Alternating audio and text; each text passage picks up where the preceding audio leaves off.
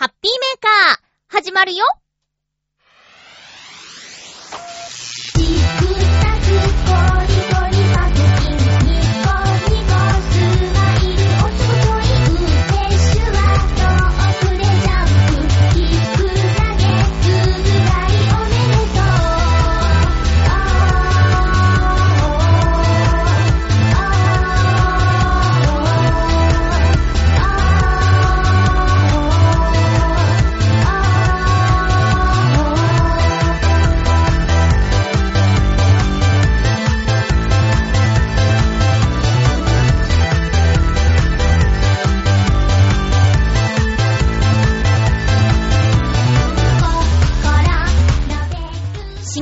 7日、まゆちょのハッピーメーカー。この番組は、ハッピーな時間を一緒に過ごしましょうというコンセプトのもと、ちょわへよ .com のサポートでお届けしております。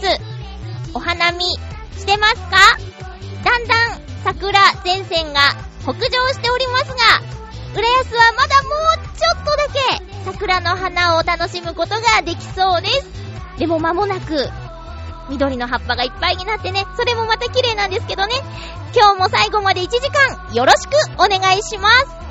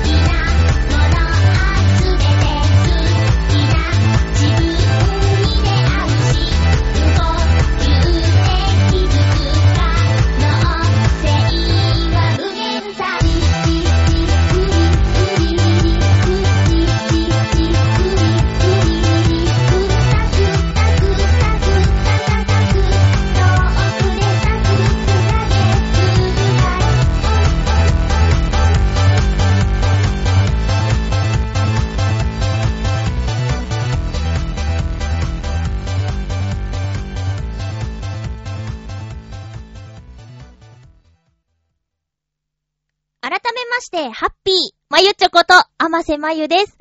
そうなんですよ。なんか、桜の話をしていると、今自分の住んでいる近くのことだけのような気がしてしまうんですけど、そう、だんだんと、こうね、北の方へ桜前線は北上していくんですよね。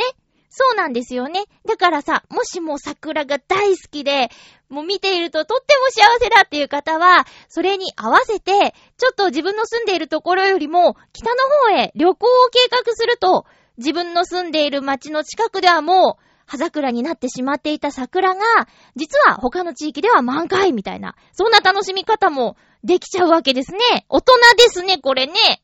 さあ、いたじらでさあ、どっちのコーナーで、えー、桜を見るのは、いろんなところでちょこちょこ見るか、それとも、一箇所に腰を据えてみるかっていうお題があったんですけど、私送ればよかったな。あのね、私は、まあ、どちらも好きなんですけど、どっちが多くなっちゃうかっていうと、いろんなところ行く派ですかね。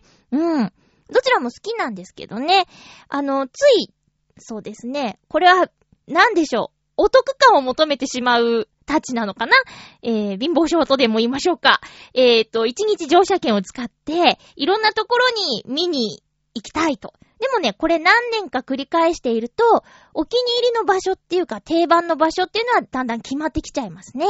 だから、できれば新しいところを毎年増やしていけたらなぁなんて思うんですけど、まんまと今年はちょっと曜日の関係とかお天気の関係とかで定番スポットだけになっちゃいました。え、目黒川の桜は有名ですよね。まあ、目黒に親戚がいることもあって、この目黒川っていうのは最近の定番になりつつあります。えー、親戚に会いに行くついでにね、ちなみにあの、この桜を見に母親がわざわざ岡山から、えー、東京に遊びに来ていたっていうのもあって今年は母親とおばと私の3人でお花見というか、目黒川沿いをブラブラしました。えー、あとは、九段下のところのね、桜。あれはこう、池の周りにわーっと桜があるので、桜の花びらが散って池にこう落ちていくんですけど、まあ、目黒川もそうですね。こう、水面に花びらが落ちていくんですけど、その様子をね、花イカダっていうらしいですよ。お花がイカダのように水面に浮いている姿から、花イカダって呼ぶんだって。なんか、いいよね。そういう言葉、私、今年初めて知ったかな。もしかしたら聞いてたかもしれないけど、流れてたかなイカダのように。いや、全然うまくないでですけどね。あのー、花イカダが見られますね。あとは、今年はね、新宿御苑。新宿御苑を、に行こうかなと思って出かけたんですけど、この時一緒に行ってくれたお友達が、いや、北海道店に行こうよっていうことで、食に負けてしまいました。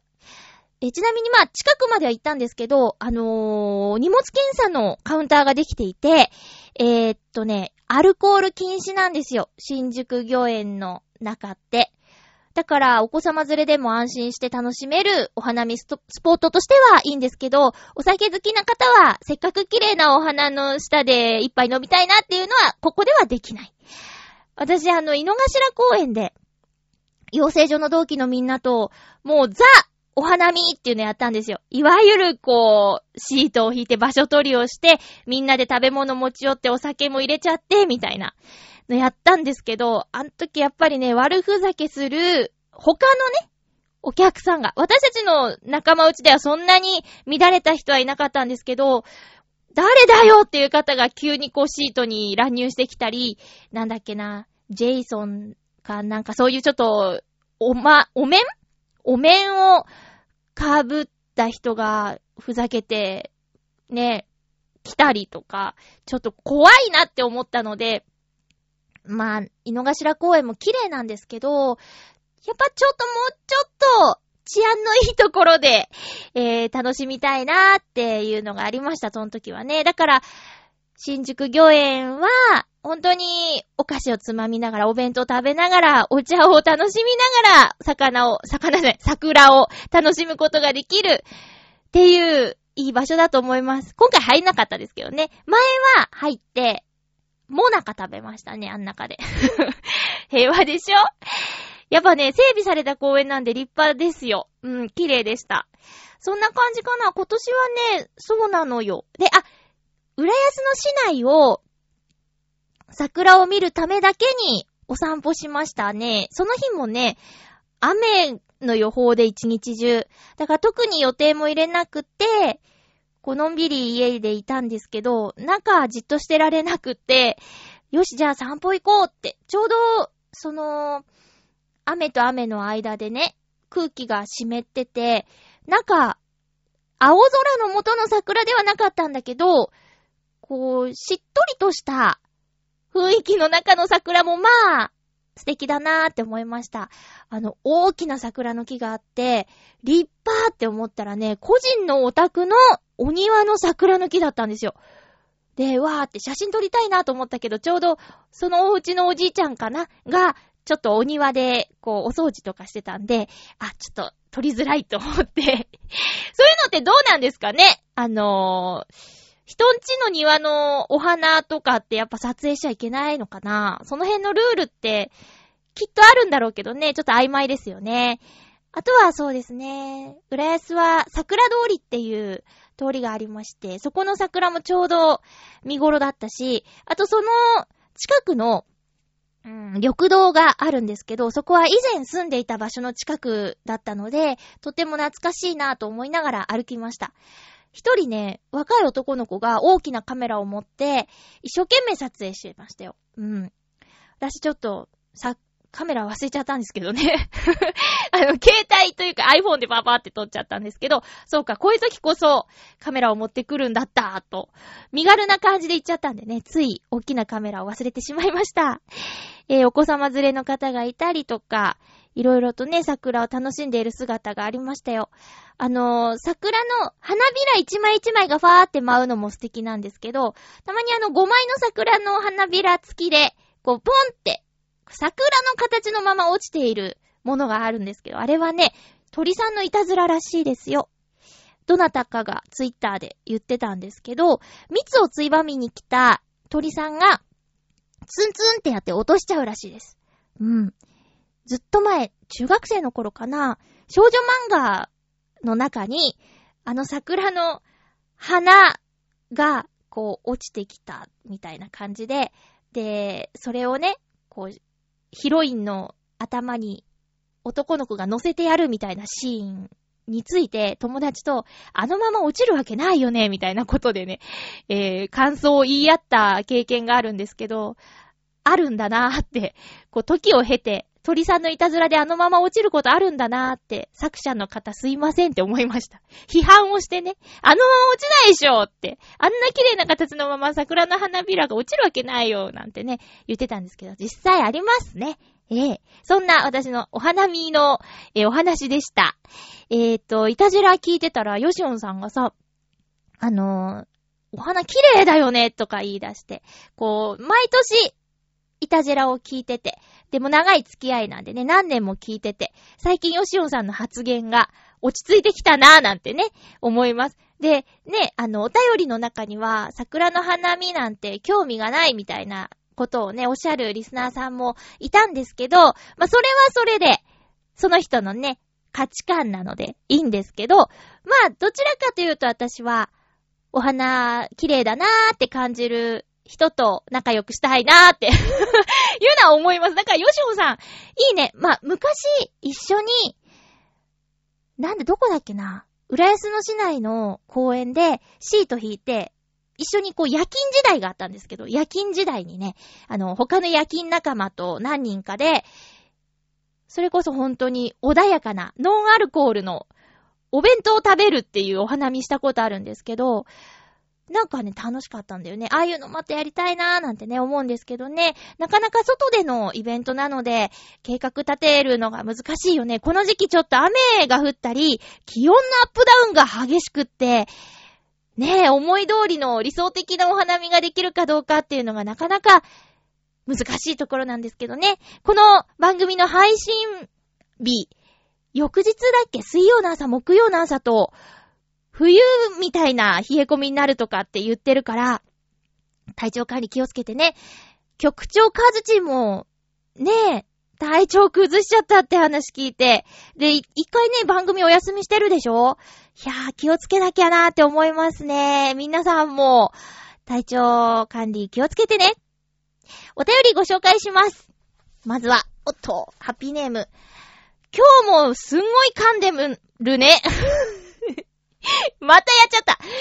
今日もすごく噛みまくってますね。よく噛んでますね。さあ、食べる時だけで十分な気がするんですけどね。えー、さて、まずは、コージーアットワークさんから、大事なお便りが届いているので、ご紹介しますね。宣伝ですよ。まゆっちょハッピー、ハッピー。5月1日から15日まで、銀座の猫専門ギャラリーショップ、シャトンドミューでミニ店、サンコイチ猫店を開催します。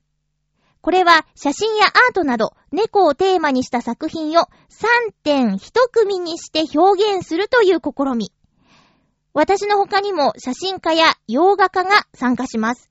ちなみに3点1組という意味不明なコンセプトとタイトルは私が提唱してしまったものです。へへ。また5月12日にはギャラリーなどに作品を展示せず、ただ猫について雑談するだけというふざけたイベント、猫集会を、洋画家の山下健一郎さんと開催します。シャトンドミューは7月で閉廊してしまいますので、よろしければこの機会に遊びに来てみてくださいね。では、コージアトワークさんありがとうございます。あれ？この日程だったらライブ来れるんじゃないの？ノートノーツのライブ、だって30日だよ、5月の30日。ねえ、これますよね。5月1日から15日まで猫専門ギャラリーショップシャトンドミューでミニ展、3個1猫展を開催します。これいいと思うけど、私、その3点1組っていうコンセプト。何かさ、何かやるときに、コンセプトってあった方が、見に来る人もわかりやすいし、出店もしやすいと思うんですけど、あ、出店しやすいかどうかはその人によるか。でも、3点1組っていう、そのお題というかテーマがあるから、作家さんの、なんていうかな、試行錯誤もできるだろうし、こう、テーマがあっていいと思うけどな、私。あと何？猫集会もいいじゃん。猫好きさんらしくって。ねえ。猫集会って猫も、実際の猫もやることでしょ？だから猫好きな人も猫集会。えー、面白いと思うけどな。私、そう、シャトンドミューにお邪魔した時に、あの、猫好きな店員さんの話についていけず、ごめんなさい、猫派じゃないんです、みたいなね。ちょっと言いづらい感覚はあったんですけど、まあでもあの、猫好きな方にはたまらない場所。ただ、閉廊、閉まってしまうということでね、とても残念ですね。私の身の回りの猫好きさん、猫好きの方が多いんですけど、猫好きさんにはこの場所のことお話ししてますよ。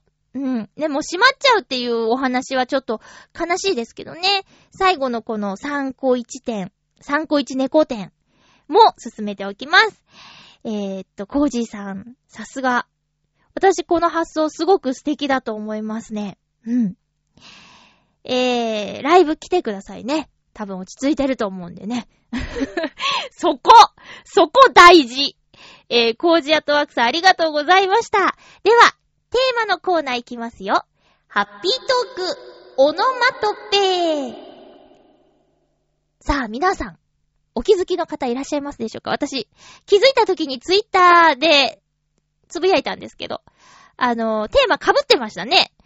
ともさんがゲストに来た時に、ともさんからいただいたテーマと、今回のテーマが被っておりました。あの、気づかなかったんですよね。なんてことでしょう。すいません。でも、でも、でも、皆さん、お便りくれてます。えー、これからもね、ちょっと被ることもあるかもしれないけど、あのー、ごきげんようっていうね、小坂井さんの番組でも、ね、楽しかった話、話、たのばなパート2とかやるじゃん。そ、そういう感じで、すいません。あ、行きましょうハッピートークオノマトペ、テーマは、ドキドキです。まあ、あのー、厳しいというか、これはユーモアなのかな？ハッピーネーム、フクロウのキスさん、ありがとうございます。まゆちょさん皆様、ハッピー、ハッピー？今回のテーマ、ドキドキについて。えー、っと、あ、これ前読んだんだよな。同式だっけ？いや、末液が並んだ光景というわけではないですよね。以前お話ししましたように、私は感情コントロールをほぼ無意識にしてしまうので、今ではドキドキを感じることはほぼないですね。それでは。ありがとうございます。あの、枕言葉というか、最初の文章、一緒に、一緒のものいただいたのに、また私読めなくなっちゃった。これなんて読むんだっけ？あ、はじきだ。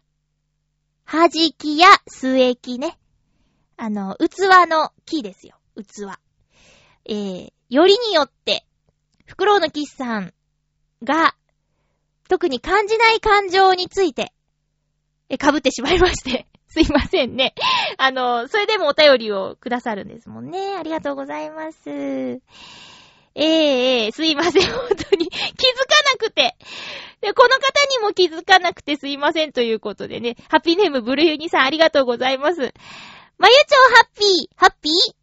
お題がすでに出されていたことを思い出し、ドキドキなブルーニです。すいません。ブルーニさんがね、あの、春ということで、ドキドキする季節ですよねってお題を提案してくださって、で、そうですねって乗っちゃったんですけどね。ごめんなさい。ブルーニさんにもちょっとドキドキさせてしまってすいませんでした。提案者の責任を取って、私のドキドキ。はい。責任だなんてもうそんな、そんなそんなですよ。え、結婚してから初めてとなる女子バレー、V リーグの試合観戦に行ってきました。しかも決勝戦。朝までの仕事が終わるかどうかドキドキしながら、なんとか無事終わって帰宅。会場となった東京体育館までチケットをきちんと持ってきたかどうか気になって何度もカバンを覗いてドキドキ。試合開始までの何とも言えない緊張感を感じてドキドキ。試合内容も熱戦に次ぐ熱戦で、あそこ撃てーなんて声出して手に汗握って両チームの攻防にドキドキ結果は応援していたチームが負けてしまいましたが、今こうしてメールしている電車の中でも、ほんと間近で見られたテレビや写真でしか知らない選手たちの表情やプレーを思い出すと、興奮してドキドキしています。アスリートって本当に美しい。そろそろ乗り換え駅だ。次の電車に間に合うかどうかドキドキしています。これぐらいドキドキすればいいですか？かっこ笑い。ブルーニさんありがとうございました。いっぱいドキドキしましたね。いやー、いいじゃないですか。V リーグ、バレーボールですよね。私の出身高校、岡山修実高等学校は、バレーボールがとても強くって、えー、走行式とかでよく送り出していましたよ。うん。女子校だったんでね、今驚愕になっちゃったみたいですけど、女子校だったので、バレーボール部の選手たちは憧れの的でした。背も高くて、みんなショートカットでかっこよくてね。あ、ショートカット、そうだ。私の高校全員髪短かったんですよね。高速で。あ、話したことありましたっけ？あのー、髪を伸ばすと、もう大人の女性か見分けがつかないという理由で、皆さん髪は肩より伸ばしちゃダメっていう校則があったんですよ。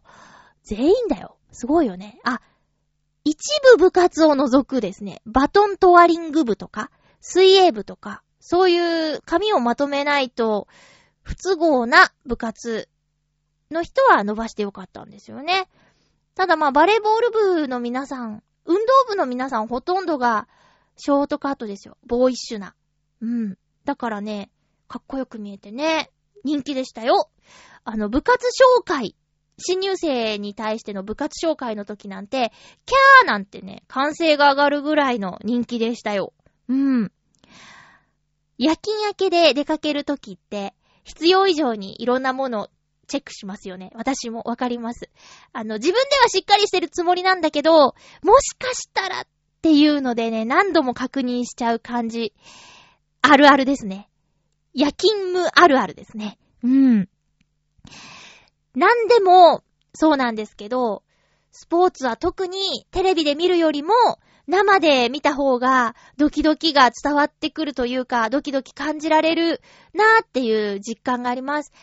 まあ、あんまり行ったことないというか、まあ一回だけなんですけど、野球についてテレビ中継にすごく否定的だったんですよ、私。で、野球自体ね、あんまり好きじゃないみたいなこと言ってたんですけど、生で観戦した時は本当に面白かったもんな。試合展開というか、なんでしょう。うん。テレビで見てるとダラダラ感をつい感じてしまってね。うん、良くなかったんですけど、実際行ったのマリンスタジアムだったんですけど、その選手交代じゃなくてなんだっけ、攻守交代？あー、守りと攻撃がこう、チェンジ、チェンジするとき、チェンジ。あ、言葉を思い出してちょっと興奮しちゃいました。え、チェンジするときに、ちょっと間延びする感じあるんですけどね。テレビだと、ちょっと客席抜いたり、あと解説者の人がなんやかんやとか話したり、CM が入ったりするタイミングなんですけど、このタイミングでマリンスタジアムでは、お客様に向けて、ちょっとイベントがあったり、お姉ちゃんが踊ったりとか、あと、ホットドッグバズーカーとか言ってね、ホットドッグを客席に飛ばしてくるイベントがあったりとか、いろいろ、その、応援合戦みたいなのとかね、えー、子供たちが踊ったりとか、そういうのが挟まれてて、飽きさせない演出があってね、とっても面白かったですよ。うん。なので、生観戦いいですね。あとずっと前に、バスケットボールの試合、試合？あれ試合だったのかな？ショーみたいなものをですね、見に行ったことあるんですよ。まだ地元にいた頃、バスケットボール部に入ってた友達が、なんか見に行こうよって誘ってくれて、で、チケットも取ってくれて、そう、試合じゃなかったな、あれは。あのー、すごい技を見せるみたいなものだったんですけど、当時もスラムダンクがすごい時だったんで、ふわーって本物のゴリだみたいなね。ゴリっていう合体のいい登場人物が出てくるんですけど、そういう人のあの、本物のダンクシュートとか見て、かっこいいとか。で、反対の、なんていうのかな、フィールドから、こう、ロングでシュートが入るとかね、スリーポイントなんて目じゃないぐらい離れたところからの、こう、遠くからザーンって入ったりとか、そういうのを見た時もね、大興奮しました。ドキドキしました。ええブルーインさん、いろいろありがとうございます。テーマもね、えー、送ってくれてありがとうございました。ドキドキいっぱいありがとうございました。また、提案してくださいね。えー、続きましては、ハッピーネーム七星さん、ありがとうございます。まゆちょ、ハッピー、ハッピー？ドキドキですね。このメールを書いている今、明日の面接、何を話そうかドキドキしております。採用されるといいなぁ。さあ、このメールを受け取ってから数日経っているんですけど、どうなったでしょうか？この放送のタイミングで何か進展があるかな？さて、一首いきます。はい。心臓よ、少しの間黙っとけ。思いを伝え、答え聞くまで。あ、今の心境ですね。心臓よ、少しの間黙っとけ、思いを伝え、答え聞くまで。えー、どうなるでしょうか？私もちょっと、なんか、ねえ、気になってきちゃったよ。ちなみに、まゆっちょの先週言われていたタウン誌の話なんですが、すでに俳句に先を越されてまして、ラジオ番組などもあったりして、あったりします。もう少し上手くなって本とか出せるといいなぁと思ってます。頑張ろう。それでは、ありがとうございます。俳句じゃないからまだ一番じゃない？まだだって。ね。川柳、川柳じゃないや。なんだっけ。ね。俳句じゃないやつでね。えー、一等賞で言ったらいいんじゃないかな。本は今さ、自主出版、自主出版でさ、なんか、多少お金があれば、本って出せるんだよね。これもね、タウン誌にね タウン誌の情報ばっかですけど、えっ、ー、と、自主出版するための、なんていうのかな、あの、会社があるよっていうのを見たことありますよ。だから、とりあえず作っちゃえば。で、今ね、なん、なんでもそのツールはあるわけで、そのネット販売とかね、そういうことはできるから、もうね、どんどんやっちゃったらいいと思うよ。上手くなるまではやらないとかって、いつ上手くなるんだって話でね、これよく声の仕事でも言われるんですけど、もうちょっと上手くなってからボイスサンプル取るとか、いつなんでしょう？みたいなね。いつですかそれってよく言われるんですけど、今の力をとりあえず形にして、客観的に見てみることで上達するんだよってはい、よく言われます。よく言われます、そういうことね。人に言ってね、自分に返ってくる感じですよね。うん。七星さんやりたいことがあるだけですごいと思いますよ。ね、えー、どんどんどんどん、その、なんだろう、やりたいこと形にしていくといいと思います。明日何が起こるかわからない世の中ですから、本当に、それは思いますよ。七星さんどうもありがとうございます。うまくいきますように、いろんなことがね。続きまして、ハッピーネームテーマは、えー、ハッピーネーム、コージアトワークさん。ありがとうございます。まゆちょうハッピー、ハッピー？最近私が経験したドキドキは、プレゼンテーションです。フリーの私は、企画提案をして、採用されないと仕事がもらえません。そこで毎年、新年度の仕事の企画を立てて、企画競争に参加しています。これはオーディションに似ていますが、違うのは企画提案とともに予算も提案する総合型企画競争が多いという点。つまり、年間の企画を立て、それを実現するための予算も立てて提案することになります。先行では企画に対する採点と予算に対する採点が行われ、合計点が一番高い提案が採用されます。ただし、提案した予算額が相手の年間予算をオーバーしていた場合は、一発で失格。年間予算は公開されていないので、推理するしかありません。というわけで、果発表の日はドキドキです。うーん。しょうもない計画でも、むちゃくちゃ安い予算なら採用される可能性があるので、企画内容に自信があっても負ける可能性があり、油断大敵です。で、今回ですが、なんとかして採用になりましたおー、すごい。でも、参加者の点数が次々に発表されていく間は、ドキドキを超えて、心臓バクバクでした。まゆちょはオーディションでドキドキした思い出などありますか？では、ありがとうございます。すごいですね。何人ぐらい参加して一番になったんだろう。ていうかなんかちょっと、腑に落ちないのは、予算額発表してほしいよね。だって、その中で精一杯、ね、できることってあると思うし、安けりゃいいのかみたいな話じゃない？で、いい企画なら、多少予算をオーバーしていたとしても、この企画に乗っかって、ちょっと多めに出そうとかっていう気持ちはないのかって思っちゃいますけどね。安けりゃいいのかっていう話ですよね。ねえ。まあ、無事にね、採用されたから、低コストで高パフォーマンスのものを提案したコージアートワークさんすごいと思うんですけど、なんか不利ですよね、これね。いろいろちょっと企画する側がね。まあ、そこをなんとかやっていくしかないのか。なあ、なんか、ねえ、もったいないなと思って、もうちょっと、もうちょっと情報が欲しいよね。うん。そこを、あ、だからそっか。そこを推理して勝ち抜く人が採用されるってことなんだ。難しい仕事してるんだね。うーん。おめでとうございます。オーディションでドキドキした思い出などありますか？全部ですよ。全部ドキドキしますよ、オーディションは。まあ、最近ね、ナレーションのお仕事は、あの、オーディションでっていうのはないんですけど、まあ、声優さんやってた頃はオーディションのやり方もね、それぞれで、あの、人集めてスタジオでセリフを言ってくっていうのもあるし、あと、なんだろうな、事務所でもう撮っちゃって、で、それで結果待ちとか、でも事務所でやる方が緊張するんだよね。社長さんとかマネージャーさんとか、そこにいてさ、あのー、ね、いろいろとちょっと言われ、言っていただくっていうね、えー、状況に結構緊張するっていうのはあっりました。スタジオに行って、知らない人の中でわーってやるのはもう、ね、それも緊張するけど、ただやってもう何も言われずに、じゃあありがとうございましたって言って帰るだけとかね。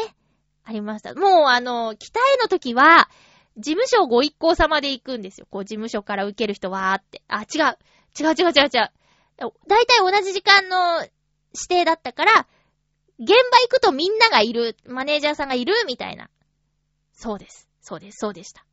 で、どんどんみんなが行って、で、マネージャーさんにとって私は、あの、不出来な子だったんで、アマスさん、とりあえず倒れず戻ってきてよ、みたいな感じでね、えー、いじられっていうか、なんていうかな、うん、どうせ無理でしょ、みたいな感じでね、送り出され、なんとか。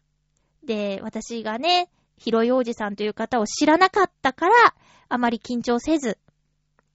ただまあ、初めての、えー、空間だったんでね、スタジオの中でこう、暗くって、なんか、ずらーって人がいっぱいいて、で、そこで、ね、受けたオーディションっていうのは初めてだったんで、もう、何この状況はっていうのが一番だったかな。でもちなみに広いおじさん私の後ろ、斜め後ろぐらいにね、スタジオの角っこにこう座っていたんですけど、しばらくそこに人がいること気づかなかったんでね、私。挨拶もせずみたいなね。で、何かやってた時に急に声かけられて、はあここにも人がいらっしゃった金髪の方が、スタジオなのにサングラスの、誰？ってね。そこで多分、桜大戦とか、天外魔境とかやってる人だったら、はぁ広い王子さんやーってなって、舞い上がってたと思うんですけど、私はもうだ、誰こんな暗闇にサングラスのーっていう感じだったから、セーフだったのかな。あ、何の時話しかけてきたかって、そうだ。歌の話の時ですね。あの、人前で歌ったことがありますか？みたいな質問されて、いや、特にないって言うて、で、歌好きですか？みたいな。カラオケとか行くんですか？みたいな質問で、えー、っと、行きます。一人で行きます。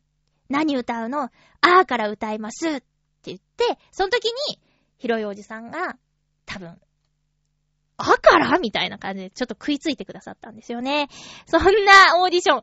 うーん、緊張そりゃしますがな。しますします。まあでもオーディションで緊張して力を出せないのはもったいないから、オーディションなんて、まず受からないと思えって先輩に言われたこともあります。まあでもね、でもね、仕事欲しいから力入っちゃうのもしょうがない。ですよ。そんな感じ。コージアットワークさん、じゃあ今年も大忙しですね。頑張ってね。続きまして、テーマにいただいているのは、えーっと、ハッピーネーム、サソウさん。あー、サソウさん、ありがとうございます。まゆっちょハッピー、ハッピー？今回のテーマ、ドキドキですが、最近ドキドキしたことといえば、ハッピーメーカーでメールを読まれたことでしょうか？おー、ラジオでメールを読まれたのは初めてだったので、え？最初のメールが読まれたときは、ちょっぴり緊張してドキドキしながら聞いていました。2回目は割と冷静に聞いていましたが、前回の放送でのコージーアットワークさんのメールで自分の名前が呼ばれたときは、また一瞬ドキドキしちゃいました。かっこ笑い。コージーアットワークさん、ありがとうございます。ああ、いいですね、この交流。わかりました。もっともっと、まゆっちょ、いじめちゃいますね。え、え、そう。なんちゃって、なんちゃって、どう？まゆっちょ、今ドキドキした？したした。今回のテーマに引っ掛けて、ちょっとドキドキさせてやろうと書いてみましたけどね。笑い。大丈夫。いじめませんよ。まゆっちょのガラスのハートがキラキラ輝くような愛のあるいじりをしていきたいなと思っています。それでは今回はこの辺で、バイビー バイビーサソウさんじゃなくてサソウさんありがとうございました。ハッピーメーカーがラジオでメール紹介された初だったんですか？いいんですか？ハッピーメーカーがその初めてもらっちゃって。なんか、なんか、すいません。いただきました。えー。いやー、わかります。そのメールが読まれるドキドキってね、ありますよね。うん。私ね、そうだな。昔はね、ちょこちょこ他の番組宛てに送ったりもしてたんですけど、また再開しちゃおうかな。いろんなところにこう乱入しちゃおうかな。え、みんなもじゃあ、まゆちょがどこにメールを送ってるかっていうのをね、探してみてくださいよ。あ、送ってるまゆちょがあって。他の番組なのにハッピーってつけて送っちゃうからね。あれやられるパーソナリティさんってどういう思いなのかな？めんどくせえの来たみたいな感じなのかなけどね、そのメールの、あの、文章を作るのって、難しいなーって思うんですよ。なんか、こう、話題をね、広げられなかったとき、ちょっと、あ残念、みたいなね。たまにそう、イタジェラとか送って、あまりこう、食いつきがなかったときとか、なんか、あ、すいませんってなったりする。から、なんかみんながね、こう、メール書いてくれてね、うーん、その、紹介のされ方とか、もう、気になっちゃうから自分も。だから、なるべく、送ってよかったなーって思ってもらえるような紹介をね、しないと、と思うんですけど、まあ、紹介もね、私もちょあまり、うまくないので、せっかく送ったのにって思わせてしまう時もあるかもしれないんですけど、その時はごめんなさいね。なるべく頑張ります。えー、意地悪な笹生さん。いや、これは愛のあるいじいじりですね。ありがとうございます。えー、ドキドキしますよ。みんな、あの、私に対する、なんて言うかな。えー どんな風に思ってるのかとか、まあ、でも聞いてくれている方もいるだろうし、こうやってね、わざわざお便りを、さっきのね、ブルーニさんもあの、電車の中で次の駅で乗り換える時のちょっと緊張感を味わいながらのメールの送信とかね。その、あ、やだ、マイク叩いちゃった。ごめんなさいね。えっ、と この番組にメールをするっていうその時間を割いてくれているっていうところをまず感謝しないといけないですよね。えー、さそうさん。ついさそうさんって言っちゃう。さそうさん、どうもありがとうございました。またね、バイビー。バイビーっていいな。えー、ということで、テーマには以上ですね。最近ドキドキしたことは、私、まゆっていう名前なんですけど、知ってるよね。えー、あれ？この話したっけ？あ、したかな？もしかしてドキドキの時言ったかな？あのー、まゆって私のこと呼ぶ人って世の中にあまりいないんですよ。えっと、まゆっちょ。でしょ？あと、まーさんとか、えー、まゆまゆ。これ、専門学校の時のあだ名かな？まゆまゆ。専門学校の初期はまゆまゆで、専門学校の真ん中ぐらいからまゆっちょになったんですけど、未だにまゆまゆって呼んでくれる人もいて。あと、そうだな。あませさん。普通、普通ですけど、あませさんとか、あませとか、うーん。で、まゆゆっていうのが、小学校の時のあだ名で、で、最近同じチームで働いている、えー、人がね、AKB のまゆゆさん。まゆ、まゆ、なにまゆ？なにまゆさん？ま、のあだ名がまゆゆだって、AKB のね、人気ある人の。あ、知らないな。名字なんだっけ？セ、センターの人ですよね。で、まゆゆって呼ばれてるって言って、で、私もまゆだからって言うんで、まゆゆって、その人呼ぶんですよ。で、その人がまゆゆって呼ぶから、周りの他の人も、一部ですけど、まゆゆって呼んでくれるんです。まゆゆおはようって。でも最近、ちょっと、まゆゆの、ゆが一個消えかけてて、まゆって聞こえるんですよね。で、私のことまゆって呼ぶ人ほんと少なくって、あの、親だってまゆって呼ばないんですよ。まゆちゃんとか。呼ぶのに、ちょっとドキドキしちゃうんですよ。名前で呼び捨てにされるっていう感覚があまりないから。まゆ。で、まゆって呼び捨てにしにくくないですか？私が小学校の時に、一時、ちょっとなんでしょうね。悪あがきで通った塾があるんですけど、そこの講師が、生徒のことみんな、下の名前で呼び捨てにしてたんですよ。かおりとか、こういちとか。で、まゆは、呼びにきいなって言われて、まーゆって呼ばれてたんですよ。それぐらい呼びにくいのに、私のことを、まゆって呼んだらなんかドキドキしちゃう。以上。そんな、そんなことを言ってる、御年35歳ってね、間もなく36歳なんですけどね。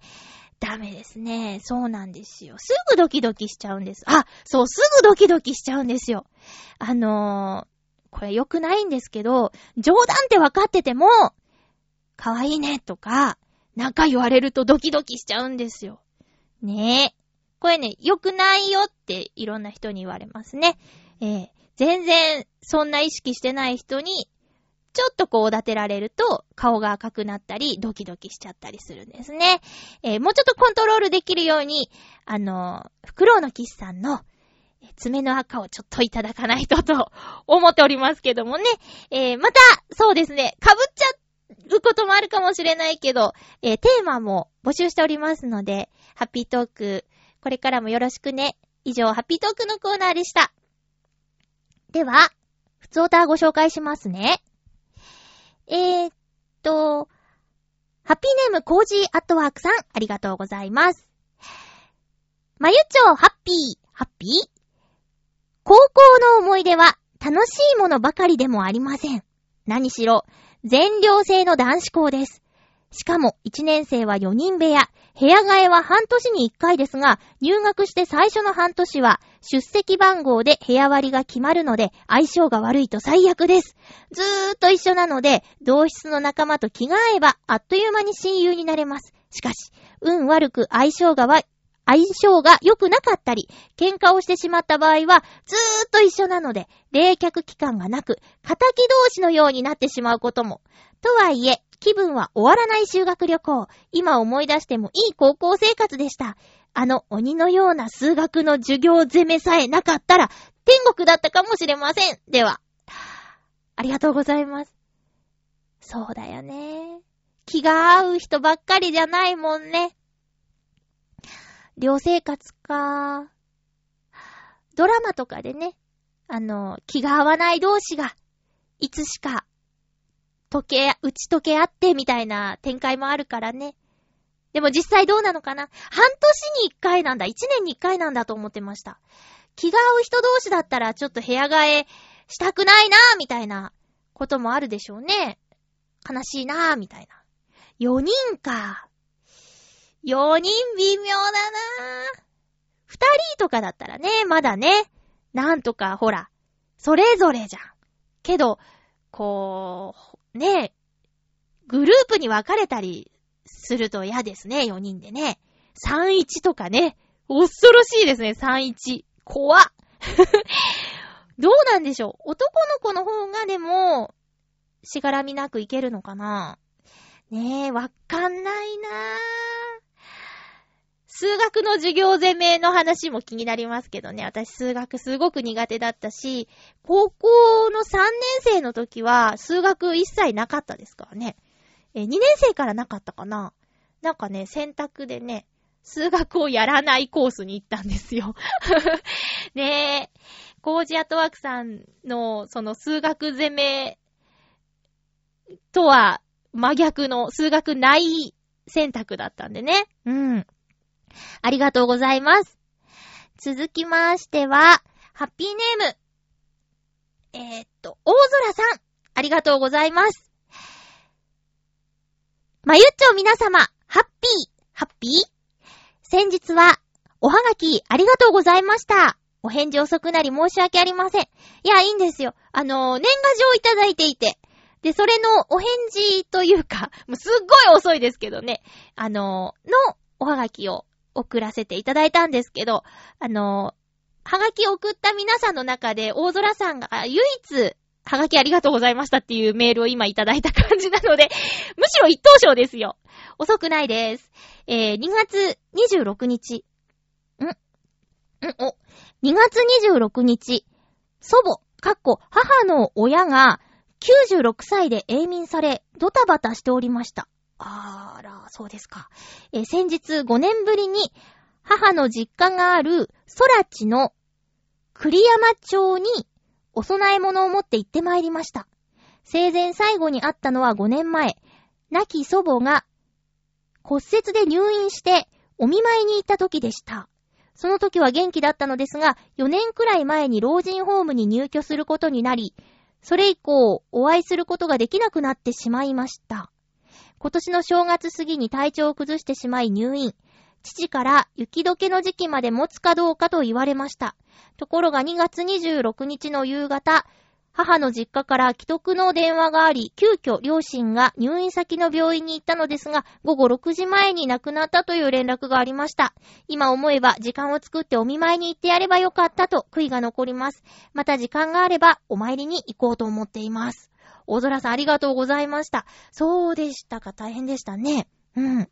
ただまあ96歳ということでね、えー、大往生という言葉が、を使っても大丈夫なんじゃないかなと思いますけども、お母さんがね、きっとね、あの、精神的なダメージがね、大きいんじゃないかな。自分の親が亡くなるってなると、やっぱりね、大きな支えを失うことになりますから、その時は大空さんがきっと、お母様をね、支えたんだろうなと想像しています。えー、私も、祖母も、祖父も、祖母もね、祖母に至っては私が6歳、7歳ぐらいの時にもう亡くなってしまっていますし、あと、おじいちゃんはね、うん、5年ぐらい前かな、に、他界してしまったので、私にもおじいちゃんおばあちゃんいないんですよ。でね、もう特におばあちゃんのこと大好きだったけど、小学校1年生の時にね、亡くなってしまったので、思い出あんまりなくて、もう、思い出すのは、おばあちゃんと一緒にオスタカ山のね、飛行機の墜落のニュースを見て、見た夏休みのこと？かな？ぁ。あれが最後の思い出かな？ぁ。あと足痛そうにしてたなぁとか、リュウマチとかでね、そういう思い出なんですけど、だから、まこのね、おばあちゃんが長生きをされたというところでは、あのー、うん、よ、よかったですねっていう感じですかね。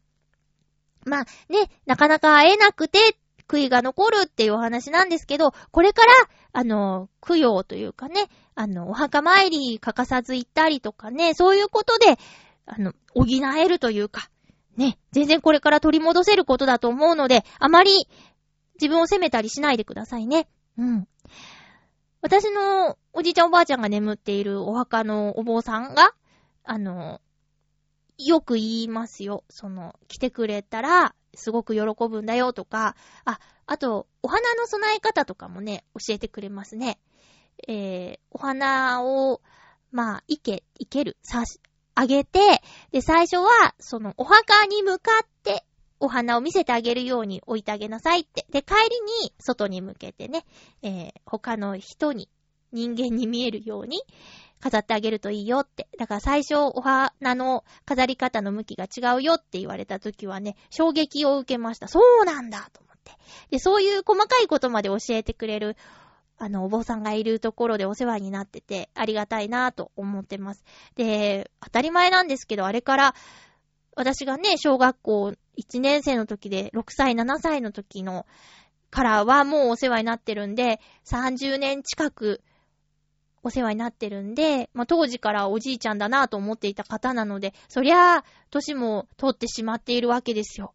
で、あのお坊さん以外のお経を聞いたことがないので、ちゃんとはね、なんか、どう、これからどうなるんだろうっていう不安はちょっとありますね。えー、あのお墓多分私とかね、弟が守っていかなきゃいけないんだろうから、ちょっとそういう面でね、どうなるんだろうって思いました。ねだからね、大空さんはこんな風に、ちょっと、もうちょっと会いに行けたらなーって、今、あの、思っちゃってますけど、だから、この番組を聞いている方で、まだおじいちゃんおばあちゃんがご存命の方、いっぱいいると思うんですけどね、えー、ふと思い出したりしたら、会いに行ってあげてくださいね。顔見たらきっと喜ぶと思いますよ。うん。だからね、考えますもんね。桜をあと何回見れるんだろうみたいな。まだちょっと早いかな。早いかな。でも、えー、っと、まあ、30回ぐらいかな。30回ってさ、ハッピーメーカー1年で50何回でしょしたら、とかね。な、何かとこう照らし合わせると、30回って、あっという間だなとかね。まあ、それに30年見れるかもわかんないしね。こうほんと、明日何が起こるかわからないっていうのは、ほんと、ほんと思いますよ。で、ね、まあ、ちょっとそうですね。あのー、そう、大空さん、ありがとうございます。うん。これから、これからですよ。これからお参りとかしてね、いっぱい思ってあげてください。ありがとうございました。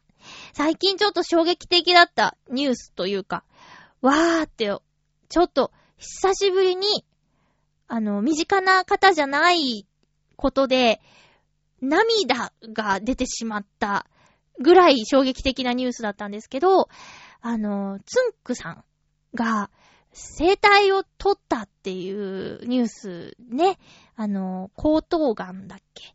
ね、あの、喉に癌ができちゃって、つって、で、治したけど、また再発転移かなんかで、声を失って生きることを選びましたっていうようなコメントがあったんですけど、そんなつんくさんが学校のね、母校の入学式の挨拶に立ったというニュースなんですけどね、本人はスクリーンの前に立って、本人のコメントがスクリーンにこう流れていくっていうような感じだったんですけど、だからそのスクリーンの前に立ってるつんくさんの顔を見てたら、なんか、ぐーっと来ちゃって、ねあの、歌声もね、独特な方だったでしょ？シャラン級でね、歌ってちょっとトーンの高いというか、艶のある声でね。で、大ファンだったとかそういうんじゃないんだけど、うーん、歌い手さんにとって声を失うってどういうことなんだろうとか、え、じゃあ私今、ね、咽頭がんとかになって声を取ったら、こう、ラジオはできなくなるなぁとか、なんかいろいろ考えちゃってね。で、ね、いつ何が起こるかわからないなっていうことをね、また考えてしまいます。で、それで動けなくなるっていうのはおかしいから、だったらもう日々を本当に大切に過ごしていかないとなっていうふうに思ったんですけど、ねえ。ねえ。そうですよ。びっくりですよ。本当に。なんか身近なね、身内でちょっと大きな病気をしたりとかっていう経験もあり、なんか、そうですね。ほんと、ぼんやり過ごしてしまう日も、たまには必要だと思うんですけど、でも、明日の自分に恥ずかしくないように生きていかないとなーっていうのは本当思いましたね。で、今ある幸せを大事にしないととか、ね、どんだけ恵まれてるかみたいなこととかね。うーん。だから雑に生きてたら、良くないなとかね。えー、なんか、いろんなこと考えちゃってね。あれ、迷っちょですかね。いや、迷いはないんですよ。しっかりやろうっていう風には思ってます。さあ、次回なんですけど、次回は、えー、4月14日の放送、4月12日収録予定です。テーマは、コージアットワークさんからいただいたような形になっておりますが、しめしめです。コージアットワークさんのメールの中にあったしめしめという言葉、ちょっと面白いなと思いまして、テーマはしめしめです。お願いします。